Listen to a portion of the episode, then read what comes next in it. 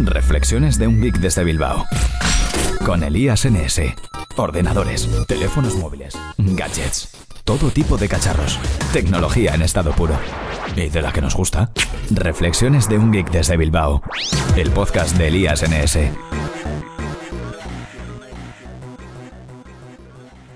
Ok Google, start the podcast. Reflexiones de un geek desde Bilbao. Elías NS. Buenas a todos y bienvenidos a Reflexiones de un Geek desde Bilbao. Soy Elías Gómez, Elías NS en Twitter y en la mayoría de redes sociales. Y como no, hoy vengo a hablar de Google I.O. ¿Estás sintonizando? Bueno, bajándote un MP3, ¿no? O como narices se dice en un podcast. El caso es que estás escuchando Reflexiones de un geek desde Bilbao. Elías NS. Desde ayer y hasta mañana se está celebrando la edición de este año 2018 del evento de desarrolladores de Google, Google I.O. Ayer de 7 a 9 de la tarde fue la keynote, la mm, presentación inaugural y yo me la estuve viendo. Me la estuve viendo aquí en la oficina un ratito, luego me fui a casa y seguí viéndola en la cocina. Y hoy me he mirado un par de resúmenes que he compartido ya en Twitter y que os dejo por supuesto en las notas del programa y os voy a comentar cuáles son las novedades de este año. En primer lugar apareció Sundar introducción. Si el año pasado ya decían que venían con el AI first, es decir, que pasaron de un enfoque pensado en móvil primero, ahora que lo tienen pensado en inteligencia artificial primero, este año ya lo tienen integrado casi en todos los productos. Todo el rato estuvieron hablando de inteligencia artificial. Estuvieron hablando de salud, ya sabéis esas lentillas que en una de las divisiones de Google le están haciendo para detectar enfermedades, no sé si el cáncer. Estuvieron hablando en este caso de predecir el riesgo cardiovascular. Estuvieron dando unas gráficas, unos datos. Eh, salió una imagen de una retina y explicaron cómo gracias a ese tipo de imágenes podían detectar el sexo de una persona, la edad, el índice de masa corporal con un ratio de error muy bajo. Siguieron hablando de inteligencia artificial, en este caso dentro de la nueva versión de Gmail que estuvieron comentando un poco, y presentaron Smart Compose, que consiste en una especie de asistente de redacción de correos. En función de nuestro destinatario, del asunto y por supuesto, de lo que nos ha escrito la otra persona, en caso de que sea una respuesta, nos va sugiriendo frases. Tú empiezas a escribir y de repente aparece ahí como un recuadrito en gris, un poco apagadillo, sugiriéndote una frase. Tú le das a la tecla tabulador y esa sugerencia se acepta y tú sigues escribiendo a su derecha. Yo ya lo tengo disponible, pero he tenido que poner Gmail en inglés. Para activarlo debéis estar en el nuevo Gmail, accedéis a la configuración, a la pestaña general y por ahí abajo tenéis Smart Compose. Tenéis que tener, como digo, eh, la interfaz en inglés y no sé si tenéis que habilitar primero un checkbox que yo he pulsado que es de temas experimentales o algo así. Creo que no tiene nada que ver, pero por si acaso, habilitadlo también. Y nada, me ha dejado muy alucinado, muy chulo. Luego estuvieron hablando de, estuvo hablando de Google Fotos y es que van a lanzar una nueva característica que se llama Suggested Actions, acciones sugeridas, como por ejemplo, puso varios ejemplos, uno de ellos era compartir fotos con una persona detectada. Vas pasando fotos, detecta que las tres fotos eh, son de la misma persona y te ofrece compartirlas con un único clic. También una especie de escaneo de documentos, porque aunque ahora ya lo podemos hacer con Photoscan, que es la aplicación compañera de Google Fotos, y por supuesto con muchas aplicaciones de escaneo, yo utilizo ahora mismo Scanbot, si no me equivoco, e incluso con la aplicación nativa de cámara, por ejemplo en, Huawei, en EMUI, eh, está disponible una, una, opción de escaneo de documentos que la verdad me parece que funciona bastante bien. Incluso aunque el documento esté inclinado y no esté puesto perpendicular eh, o paralelo, mejor dicho, al teléfono, te va a detectar eh, la parte que es papel, la parte que es el documento y te lo va a transformar en PDF. No sé exactamente para qué, pero bueno, en PDF tiene su sentido porque es portable document format, ¿no? Otra de las acciones sugeridas que estuvieron hablando fue la de colorear fotos en blanco y negro. Eh, pusieron un ejemplo de una foto antigua de tu madre y tu abuela y te ofrece una opción que es coloráis, colorear. Y simplemente la foto se coloreaba. También un momento muy, muy chulo de la presentación. Y el último ejemplo fue uno en el que salía un niño con una fachada de fondo y automáticamente se ponía ese fondo en blanco y negro dejando en color solo el niño y quedaba la verdad bastante chulo. Por último, Sundar Pichai estuvo hablando un poco de Google Assistant, anunciando temas de voces, algo de Wavebit, que me lo tengo que mirar mejor a ver qué es lo que es, y anunciaron que va a tener seis voces nuevas, incluyendo la del cantante John Legend. Incluso pusieron un vídeo del propio John Legend allí hablando, grabando voces, etcétera. Con esto aprovecharon para pasar a Google Assistant, salió el responsable de producto y dijeron que a final de año lo tendremos en 30 idiomas y en 80 países. Y anunciaron varias nuevas características. La primera, Continued Conversation, conversación continua, ¿no? Ahora mismo podremos... Eh, hablar con Google Assistant y decirle un segundo comando sin tener que decir OK Google. Es decir, que ya no tendremos que volver a decir OK Google si le acabamos de hablar. no explicaron muy bien cómo funciona, pero bueno, un poco la idea es esa. También podremos decirle múltiples comandos juntos, es decir, algo así como enciende la luz y apúntame una cita mañana en el calendario, ¿no? Ahora mismo hay algo parecido, que son las rutinas, son comandos especiales, como por ejemplo buenos días, que lo que hacen es ejecutar varias acciones seguidas, te dice el tiempo, te dice las últimas noticias, los eventos que tienes en el calendario, pero no puedes decirle dos cosas totalmente separadas, eh, que no tengan relación entre sí, eh, en un mismo comando. Y a partir de, de ahora sí que lo podremos hacer. Bueno, no sé cuándo se lanzará, pero próximamente. Otra nueva característica fue Pretty Please, que es un tema relacionado con familias y con niños. Y si lo activamos eh, para nuestros hijos, lo que podremos, eh, lo que conseguiremos es que Google no reaccione si no le dices por favor. ¿Vale? Y además de esto, una vez que el niño ha utilizado por favor, pues contesta diciéndole que muy bien, que gracias por ser educado, etcétera, etcétera. Todo esto, pues, para potenciar la, buena educación y el buen lenguaje de, de los niños. Y la siguiente, la siguiente característica o funcionalidad que anunciaron fue el gran wow, uno de los wows de la presentación, que fue Google Duplex. De repente mm, pusieron una demo en la que Google Assistant llamaba a una peluquería, le decían el comando eh, crea una cita o organiza una cita para la peluquería el miércoles entre las 10 y las 12 y Google Assistant llamaba a la peluquería y se ponía como a conversar con la persona que respondía al teléfono y tras un tira y afloja de horas y demás, acababa concertando la cita y la persona del otro lado de la peluquería no notó nada raro ni dijo nada y fue todo tan, tan normal. Así que eso muy interesante también y espero que nos llegue pronto. Y por último salió, bueno, otra chica que estuvo hablando de las Smart Displays, que son estos eh, dispositivos con pantalla y altavoz, como un altavoz inteligente, pero con una pantalla de unas pocas pulgadas que está destinada a estar, pues, principalmente en la cocina o en algún sitio así, que ya anunciaron en el CES de enero y que saldrán las primeras unidades en julio. Y tras Google Assistant pasamos a una de las cosas que yo al menos no esperaba. Presentaron una nueva versión de Google News, aunque como sabéis en España no lo tenemos habilitado. Pero bueno, una nueva versión que a mí me gustó mucho. Decían que tenían como tres principios en los que basarse para el diseño de esta nueva aplicación y por supuesto basada en Machine Learning, en inteligencia artificial. Uno de los principios era el poder mantenerte al día con las noticias que te interesan, detectando artículos, vídeos, podcast y comentarios, importante esto, parece ser que van a ser capaces de ofrecerte también podcast y comentarios, no sé muy bien a qué le llamaban, si estaban hablando de redes sociales o de comentarios de blogs o no entendí muy bien. Luego que iban a tener otro nuevo formato, un nuevo formato llamado Newscasts, que a mí me recordó un poco a los momentos de Twitter, yo suelo ir al apartado de búsqueda y algunos de los momentos que ofrece me los suelo mirar. La diferencia que en Twitter vas pasando y ves tweets de cuentas, sin embargo aquí ves pues una especie de, resumen, ¿no?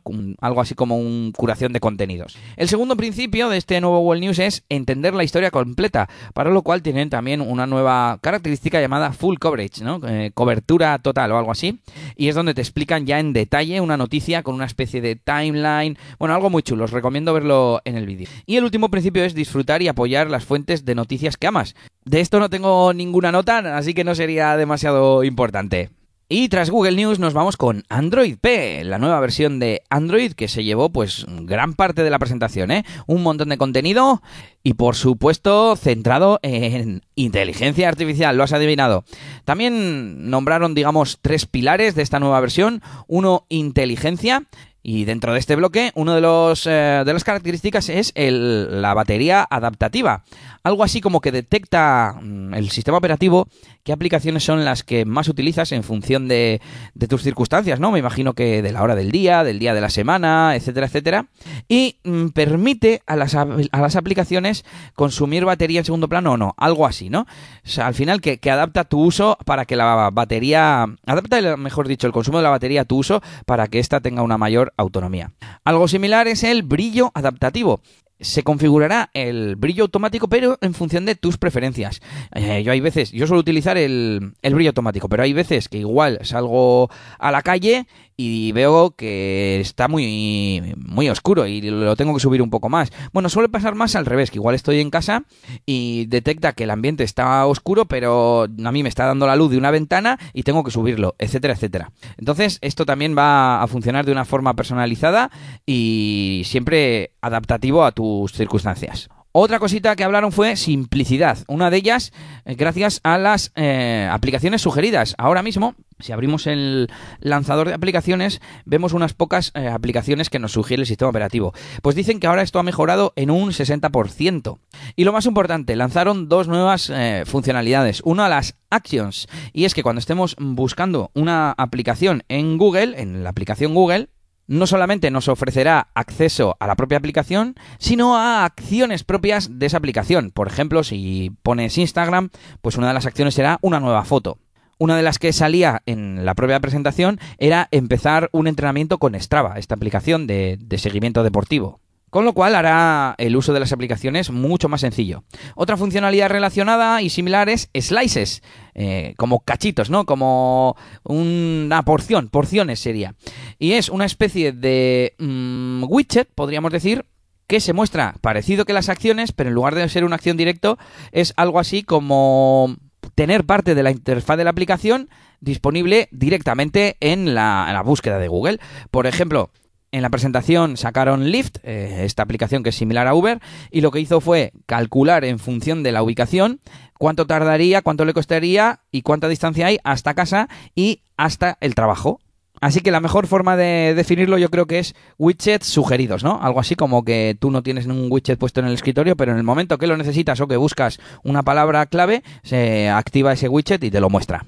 Y el último pilar de esta versión del sistema operativo, para el cual estuvieron un buen rato también, incluso salió otro de los empleados de Google, es el bienestar digital.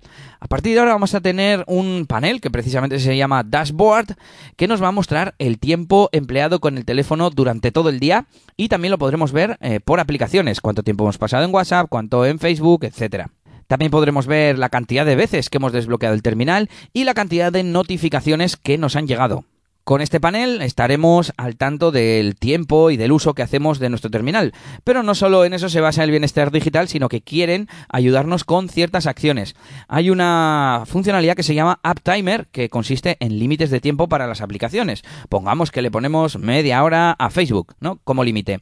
Nos avisará un poco antes de llegar al límite, mm, me imagino que tipo al 90% o algo así y después el icono se quedará desaturado, es decir, en blanco y negro, como aviso. Eh, no me pareció entender que se bloqueara la aplicación ni nada así, pero al menos tener esos controles y esos avisos creo que está bien. Han mejorado también el modo no molestar. A partir de ahora también deshabilitará las interrupciones visuales, dejarán de salirnos notificaciones, etc. Han creado una nueva característica que se llama SUS. Es algo así como cuando mandas callar a alguien, ¿no?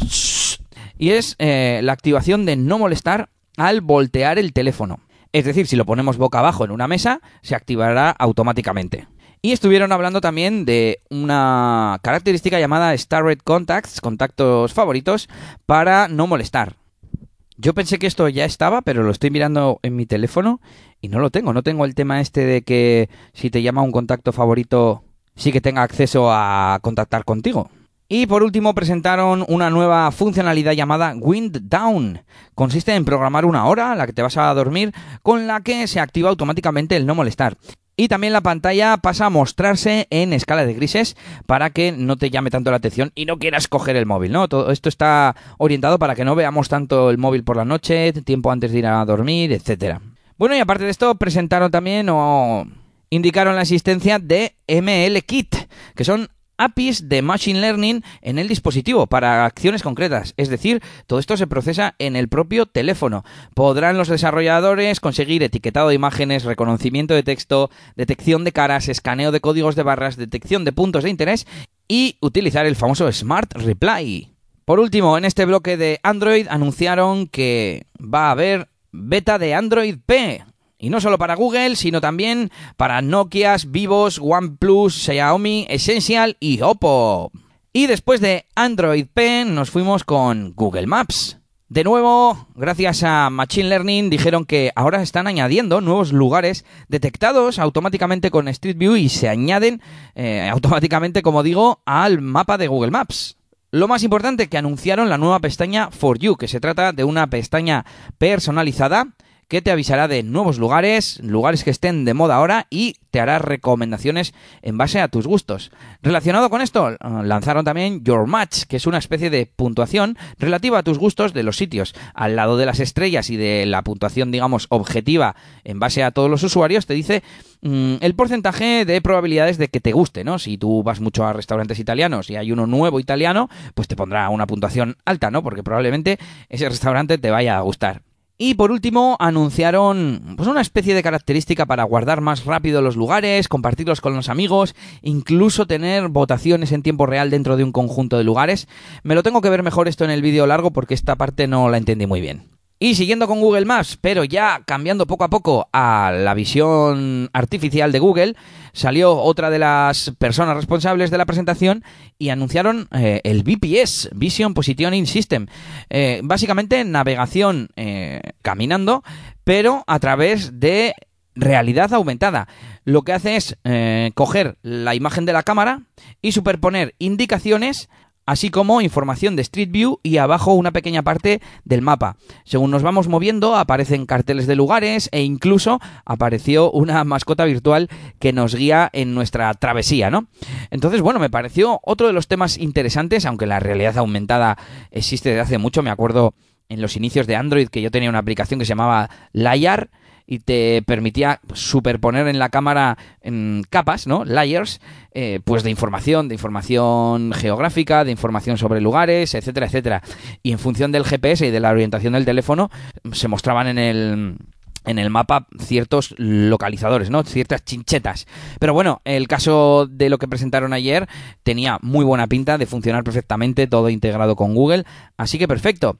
Y siguieron hablando de visión artificial y pasaron a hablar de Google Lens y nuevas características. Pusieron varios ejemplos de cosas que se podrán hacer, como por ejemplo en una foto de un perro reconocer qué raza de perro es. Una cosa que también fue un poco wow, que la gente aplaudió un montón, fue el Smart Text Selection, selección de texto inteligente. Y es que mmm, sacando una foto, o ni siquiera era sacando una foto, es que hay cosas que eran sacando foto y otras simplemente con lo que se veía en el visor de la cámara, ¿no? Yo creo que era en el visor de la cámara.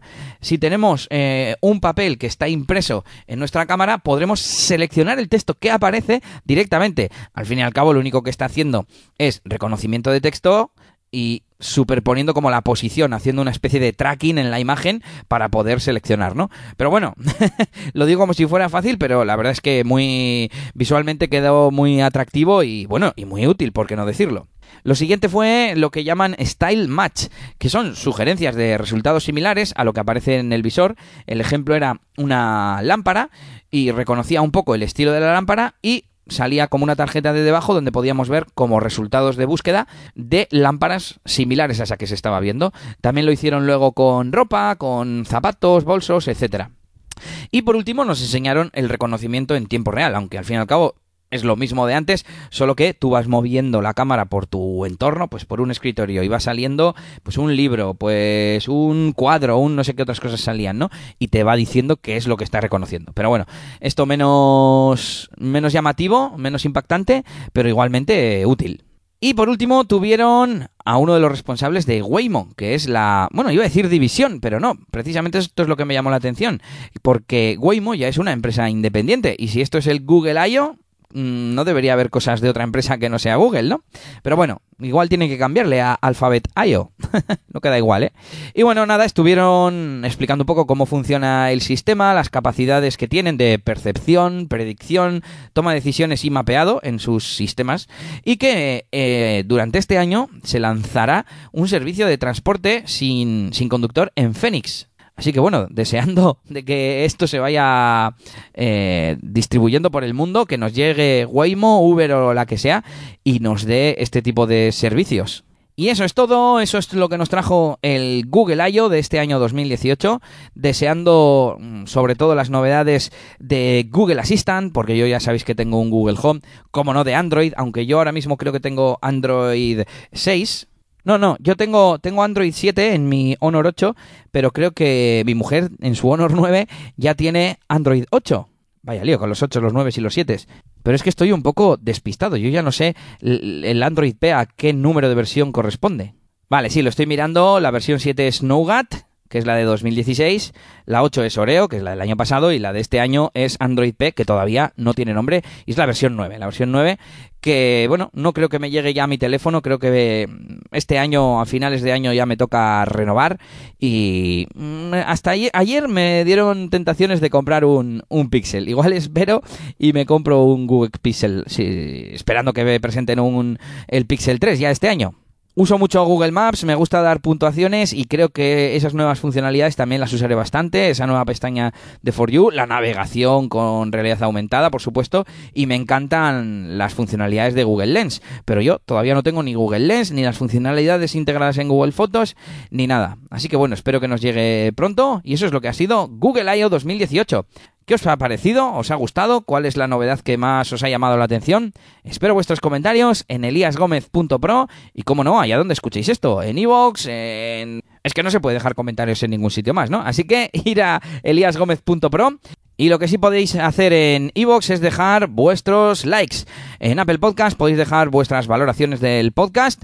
Y bueno, allá donde lo escuchéis, Dejad vuestro feedback y, como no, compartirlo. Si os gusta compartir con amigos, si recomendárselo a gente afina a la tecnología. Y bueno, para que al final, si esto os gusta, la gente lo escuche más y yo me anime a grabar muchos más episodios.